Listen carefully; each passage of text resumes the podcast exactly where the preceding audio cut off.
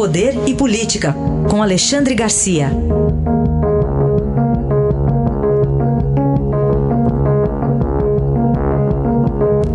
Alexandre, bom dia. Bom dia, Raíssa. Bom dia, Carolina. Olá, bom dia. Bom, vamos começar falando de duas autoridades e a Covid. Uma é um caso confirmado, a outra um caso suspeito, né, Alexandre? Pois é, o caso suspeito é do presidente. Mais uma vez, um, uma suspeição, né? Quando ele voltou de Washington, já lá no início da, da, da pandemia, né, um dos, dos, assessores dele, o Fábio uh, Weingarten, teve, teve uh, Covid, realmente, né? Ficou isolado em casa e tal, se tratou. Né? Hoje está no, no, Ministério das Comunicações. E, e, e, o presidente fez o exame e, e não deu nada. Né?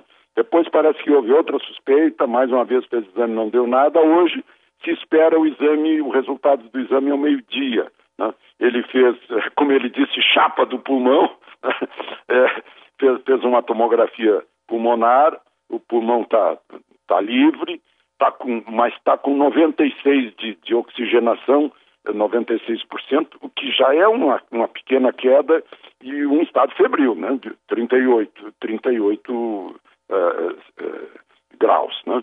Agora, é a exposição, ele está exposto todos os dias, ele se expõe todos os dias.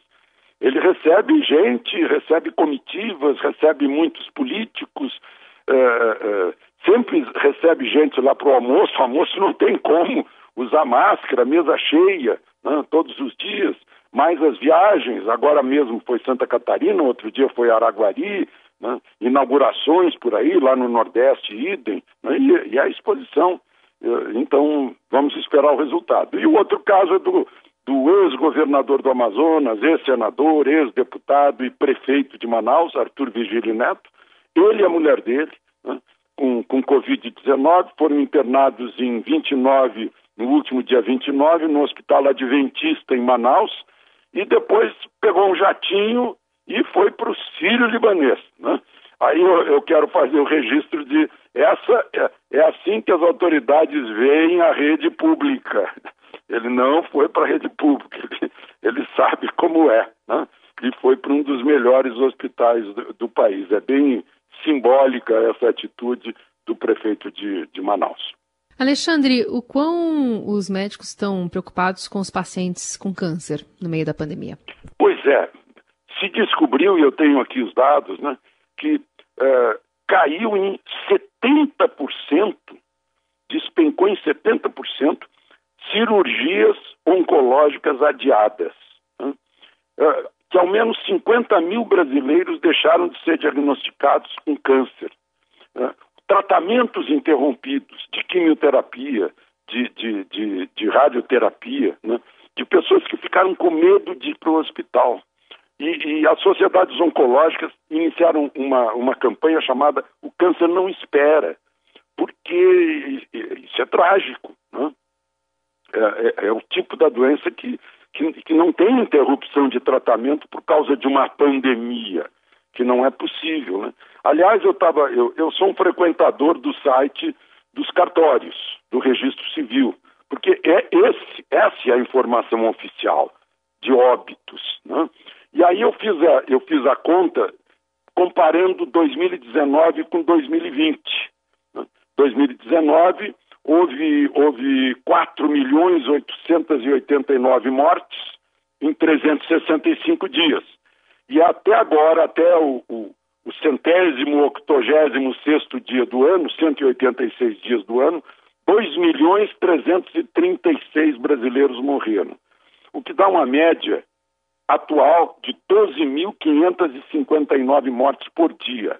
No ano passado, foram 13.394 mortes. Portanto, neste ano, eh, eu diria, graças à quarentena, estão morrendo por dia menos 835 brasileiros.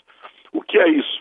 Deve ser uh, o trânsito, que não está provocando tantas mortes, né? as brigas de bares, os tiroteios, uh, os assaltos que devem ter diminuído, né? uh, deve ser por aí, porque é um número que me surpreendeu. Né? Estamos morrendo menos este ano por dia à razão de, de 835 vidas poupadas a cada dia por causa desse recolhimento, desse isolamento, certamente por isso. Uhum. Bom, Alexandre, agora no país vizinho, Argentina, tem uma notícia que chega de um assassinato que é misterioso. Esse é bem misterioso. Bem misterioso. Fabián Gutierrez, ele foi secretário particular da Cristina Kirchner e do marido dela durante anos. O homem ficou milionário, enriqueceu. Eu conheço lá as instalações eh, deles lá em Calafate. Né? É realmente é coisa assim de milionário. Né? Ele tem um chalé perto do chalé dos Kirchner. Né? E lá o que se fala é que tem ouro enterrado. Já procuraram, não encontraram. E agora o sujeito aparece morto.